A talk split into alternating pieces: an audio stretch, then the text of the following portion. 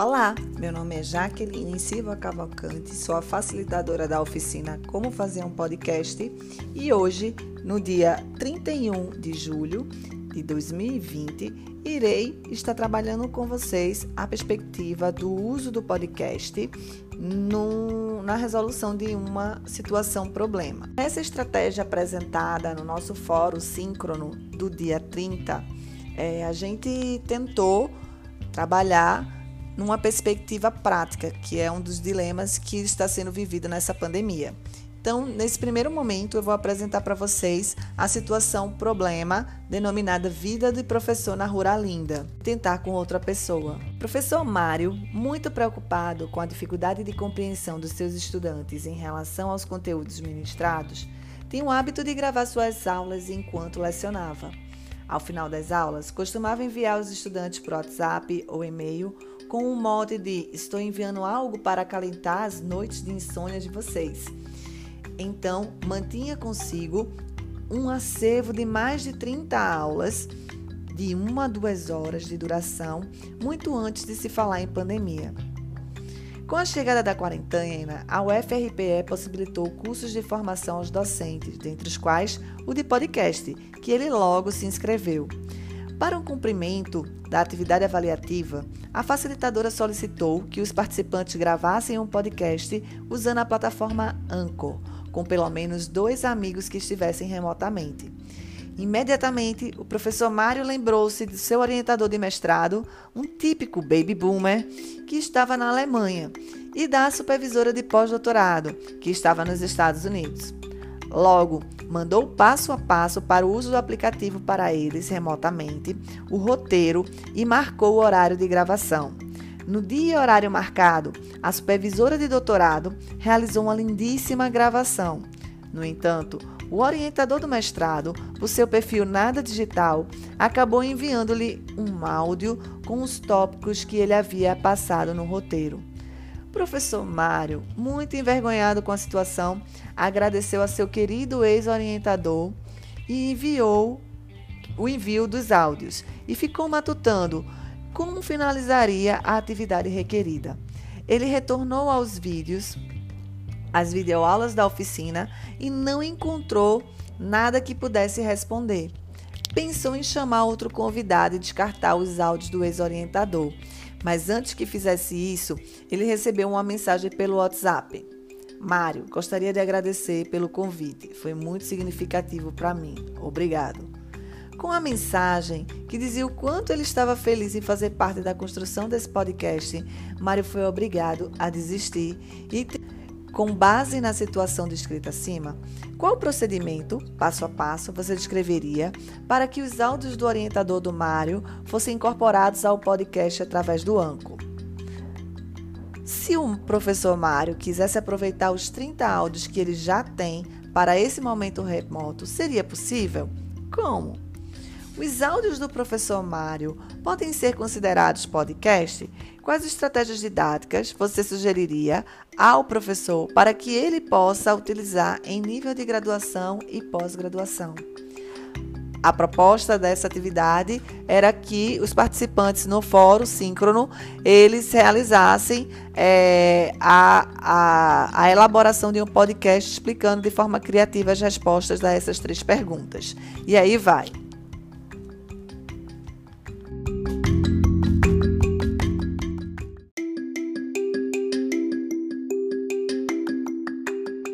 Eu diria ao professor que ele poderia usar os áudios do, do orientador dele de forma editada, como se ele estivesse fazendo uma entrevista com esse professor, né? E ele deveria estudar bastante para fazer um roteiro dividindo esses, esses áudios em podcasts temáticos, é, para que não fique mais do que 10 a 11 minutos. E aí, com relação ao uso para graduação e pós-graduação, que é a segunda pergunta, eu acho que tem um uso pedagógico excelente, porque ele pode enviar, dependendo do tema da aula, ele pode enviar um podcast com o tema que foi abordado junto com esse professor, para reaproveitar tudo, né? Para não se perder o conteúdo.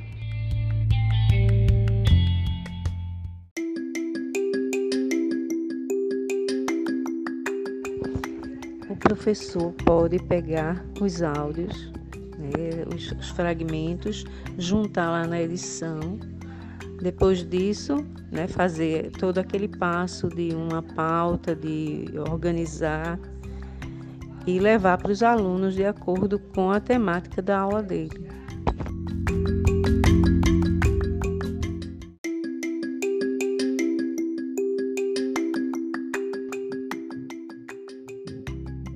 Boa noite, professor Mário. Eu entendi o problema e é necessário que primeiro o senhor escute os áudios enviados pelo seu orientador, né, e localize quais são os tópicos e, e, e entenda mesmo, mas tenha um pouco de noção do que foi que ele fez. Em seguida, é, é importante que você baixe eles na memória do seu telefone a partir do WhatsApp e descubra qual é a pasta. E aí você utilize o Anchor, a, a função importar, que está dentro da, da seção biblioteca do Anchor, para importar esses áudios. Em seguida, né, você vai poder editar eles e utilizar como guia os tópicos né, que você já tinha preparado e ver onde eles se encaixam melhor na conversa que o senhor teve com a sua supervisora. Aí eu acho que outra coisa que eu recomendaria, além de dar um tratamento ou fazer efeitos, é pensar em dividir esse conteúdo todo. É muito conteúdo em vários episódios e talvez em várias temporadas, porque é bastante coisa. É isso. Boa sorte.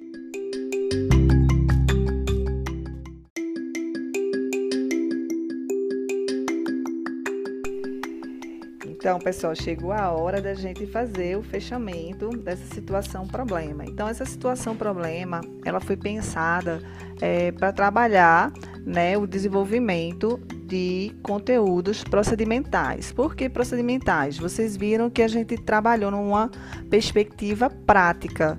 Né? Então a gente estava fazendo uma aula prática com vocês e como a prática hoje ela tem sido uma discussão, tem sido discutida muito é, no âmbito remoto, será que era possível a gente fazer uma prática então, quando a gente fala de atividades práticas, a gente fala dessa mobilização né, de conteúdos procedimentais, que basicamente são a questão da imitação né, do aluno em relação a um procedimento dado pelo professor.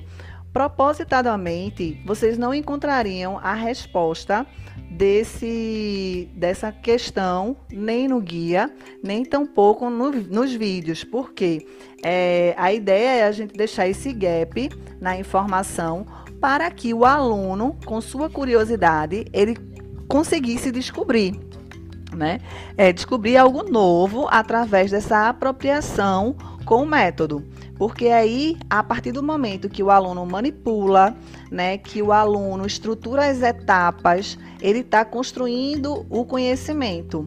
Né? Ele é capaz também de entender e de fazer mudanças nesse método, na rotina, por exemplo, da gravação do podcast. Né? É pensar também sobre soluções para uma nova situação, que foi exatamente isso que vocês fizeram. Vocês não só é, repetiram o passo a passo, vocês criaram alternativas para as situações que Mário trouxe, que o professor Mário trouxe, que foi o quê? Ter áudios gravados das aulas deles, muito longos, né? E também ter a questão é, de um professor que mandou para ele áudios no WhatsApp.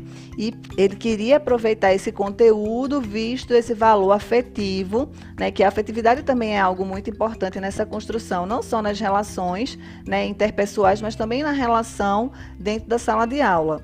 Tá? Então, de fato, assim, o Irã, ele trouxe essa abordagem procedimental, porque ele passo a passo, ele deu a resposta para o Mário, né, de como ele conseguiria alcançar o objetivo, que era tirar esse áudio do WhatsApp e incorporar a sua gravação. E vocês sugeriram muito bem em relação à questão é, de como pegar é, fragmentar esses áudios, sejam em episódios, né, em aulas mais curtas. Vale salientar o que a gente é, colocou e que foi trazido aqui pelo grupo, eu acho que foi Cris que falou, é, que existe essa possibilidade de um podcast mais longo, realmente. Se vocês é, observarem o podcast de entretenimento, tem podcast de 90 minutos, né? Mas aí o que, que a gente sugere? Nesse primeiro momento, tudo é hábito, que nem livro, né? Pode ser um podcast mais curtinho, mas pode ser com o tempo você pode ir aumentando gradativamente esse tamanho, se você achar essa necessidade tá? Eu vou mandar uma, um uma outro material.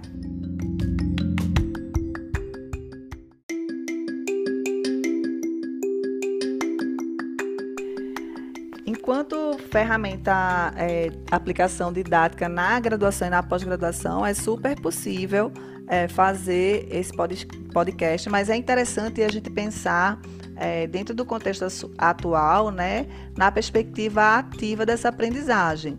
Então, nessa perspectiva ativa, o aluno ele faz, porque corre o risco da gente, enquanto professor, a gente cair é, na questão do tradicionalismo que tanto é batido, né? O que que esse tradicionalismo ele permeia? A questão do professor como detentor do saber.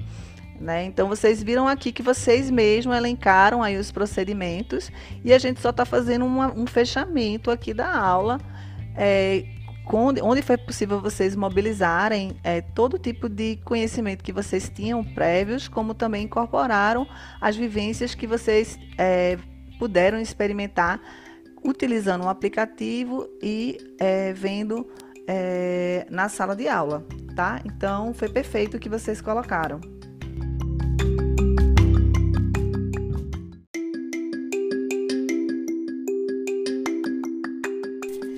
Só para a gente fechar, a gente fazer uma reflexão também na questão do tipo de conteúdo que eu vou estar ofertando para o meu aluno, né? E o objetivo desse podcast. Se o meu é, podcast ele tiver como objetivo trabalhar é, os conteúdos conceituais, eu posso mandar um áudio é, com a maior peso de conceitos. Se eu quero trabalhar numa perspectiva de uma atividade prática, de uma aula prática, então eu vou estar trabalhando, mobilizando né, conteúdos procedimentais. Então, nisso é interessante que a gente traga essa perspectiva do instinto investigativo do aluno. É, como ela pode ser feita? É, são perguntas que vocês devem tentar trazer para a reflexão do aluno, né? Como é, pode ser realizada essa prática dentro da perspectiva de uma situação problema como é, ele pode, como ela pode ser modificada. Por quê? Porque a partir desse momento você apresenta o procedimento e você pede para o aluno ir em busca de periódicos é, e artigos que possam mostrar uma outra forma dele trabalhar. Pode também pedir é, para questionar como essa prática ela pode ser adaptada né, para diferentes situações. Quais as variáveis que podem interferir nessa, nesse método? Então, dentro da perspectiva de trabalhar conteúdos procedimentais, é interessante, nesse momento de pandemia, né, onde a gente vai estar trabalhando remotamente, que esse instinto investigativo seja colocado no aluno para evitar justamente a imitação, tá? a repetição. E, por fim, é, os atitudinais quando a gente trabalha uma tomada de decisão. A gente força o aluno a essa tomada de decisão. Então, quando vocês escutaram os áudios e a gente coloca uma enquete para vocês decidirem qual o melhor final, qual a melhor resposta, você está dando o poder de decisão ao aluno. Então, ele toma um poder de decisão e isso é bastante interessante na perspectiva da formação é, desse profissional. É, é, é, na tomada de decisão, ele vai ter que tomar decisões dentro da vida profissional dele. Então, isso seria é, uma forma de fazê-lo tomar essas decisões. Com isso, a gente encerra a nossa aula de hoje. Agradeço a todos que estiveram presentes nessa aula síncrona. E estamos finalizando né, a nossa oficina e o nosso momento síncrono de hoje. Lembrando que amanhã, dia 31, teremos um espaço de relato de experiências com os professores é, Mauro de Melo Júnior, do Departamento de Biologia, Thaís Ludmilla, do Departamento de Letras, é, e o professor Marcelo Carneiro Leão, nosso reitor do Departamento de Química, onde eles vão compartilhar conosco a utilização do podcast, tá bom? É isso, gente. Até amanhã.